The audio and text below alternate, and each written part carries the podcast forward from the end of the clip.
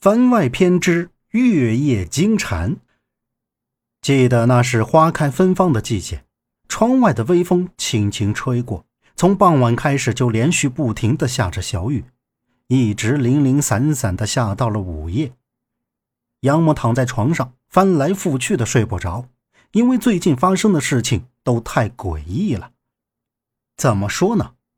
就在这个入夏的第一天的那个晚上。他半夜起来喝水，听到院门响了两下，他以为是夏叔回来了，就快步跑到大门口，朝着门外喊了一声：“夏叔。”当时杨木还没有拉开门，只是双手把住了门。接着门外传来的声音让他毛骨悚然，就听门外那人说道：“杨大哥，是我，你能借我一件衣服吗？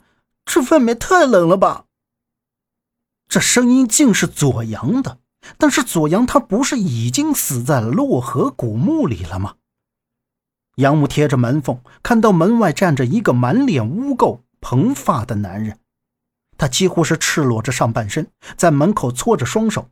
杨木诧异的说道：“你是谁？这大晚上的别出来吓唬人，赶快走！”杨木不相信门外的人是左阳，虽然那个声音很像。很像，杨大哥，我是左阳，你快开门，让我进去吧，外面太冷了。门外的声音又响了起来，这让杨木更加疑惑。现在已经入夏了，大家都穿上短袖短裤、单薄的衣服。再说这两天的天气很热，怎么可能会冷呢？一个机灵，让杨木顿时感觉自己可能是碰到了什么不干净的东西。或者是左阳的鬼魂。杨母呆呆地站在门前，沉默了一会儿。可就这么一会儿，门外的人却急凶白脸起来：“开门吧，太冷了！杨大哥，你是不是想冻死我呀？快开门，快开门！”门外的叫喊声越来越大，敲门声也是越来越响。杨母被吓得往后退了一步。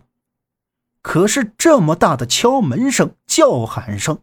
夏洛伊一直没有出来，难道他听不见吗？杨木听着砰砰砰的敲门声，心里也跟着乱扑腾。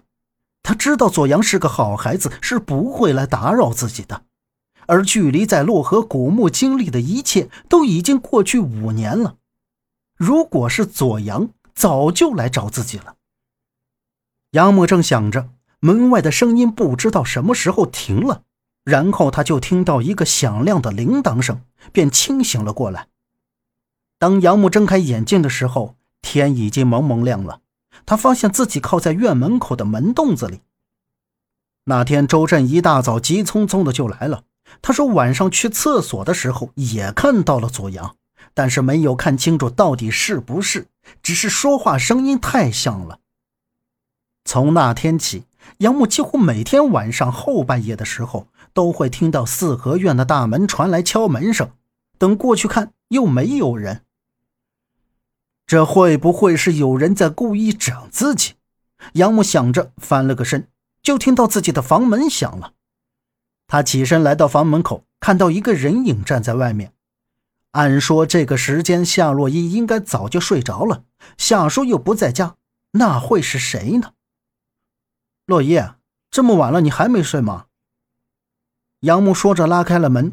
他话还没有说完，就惊愕地瞪着眼前。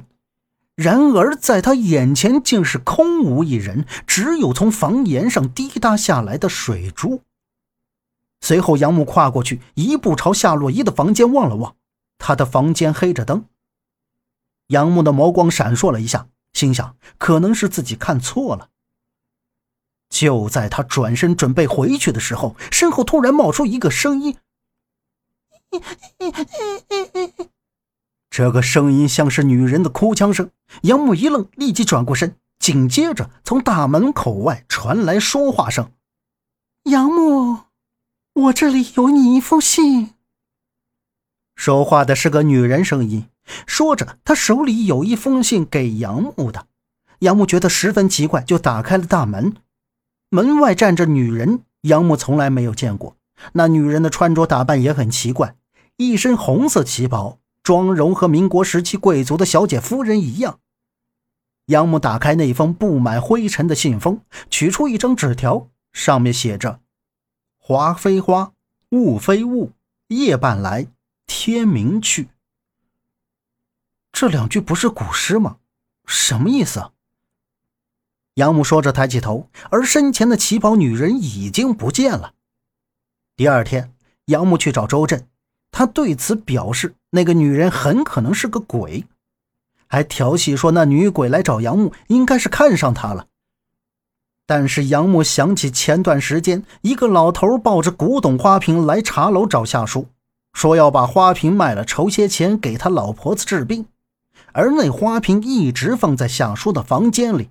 一天，杨木打扫房间，发现那花瓶里传出吱吱声，像是什么虫子的叫声。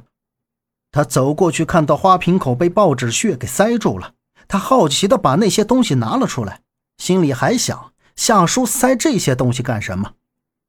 在报纸屑等东西拿掉之后，从里面飞出一只花斑蝴蝶，蝴蝶忽闪着翅膀飞向窗户处。杨木下意识地去抓，却没抓住。一眨眼，那蝴蝶就飞出了窗外，无影无踪了。也就从那天起，每晚都睡不踏实，发生后来的这些怪事。周震说：“那可能是你的心理作用，不就是一只蝴蝶吗？有什么奇怪的？”杨木倒不觉得，认为那花瓶里藏着一只蝴蝶，还用东西封住，非常奇怪。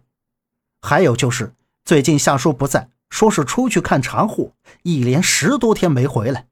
他想趁着夏叔没回来前，抓一只蝴蝶给放回花瓶里。那天下午，杨木和周震就去了公园抓蝴蝶。之后回到四合院，把抓来的蝴蝶放到那花瓶中，没想到蝴蝶钻进去以后，瞬间就从里面飞了出来，落到地上。蝴蝶的翅膀上飘着一缕烟雾，扑腾两下，那蝴蝶竟死了。呃，这花瓶有毒吧？周震瞅了两眼地上惨死的蝴蝶，说道。杨木也是觉得奇怪，难道花瓶里还藏着什么致命的东西？然后他低头探向花瓶内，竟看到花瓶底部浮现出一张女人的脸，把杨木吓了一大跳。等周震去看的时候，那里面是什么也没有。这个古董花瓶原来是民国时期一户董姓人家小姐的珍藏品。那个半夜来找杨默的女人，就是这个珍藏品的主人。后来知道。这个女人是让杨木把花瓶里的符纸清除掉，让他得以投胎还愿。至于花瓶后来被夏叔送到了文物局，杨木自此也就没有再见过那个女人了。本集播讲完毕，感谢您的收听。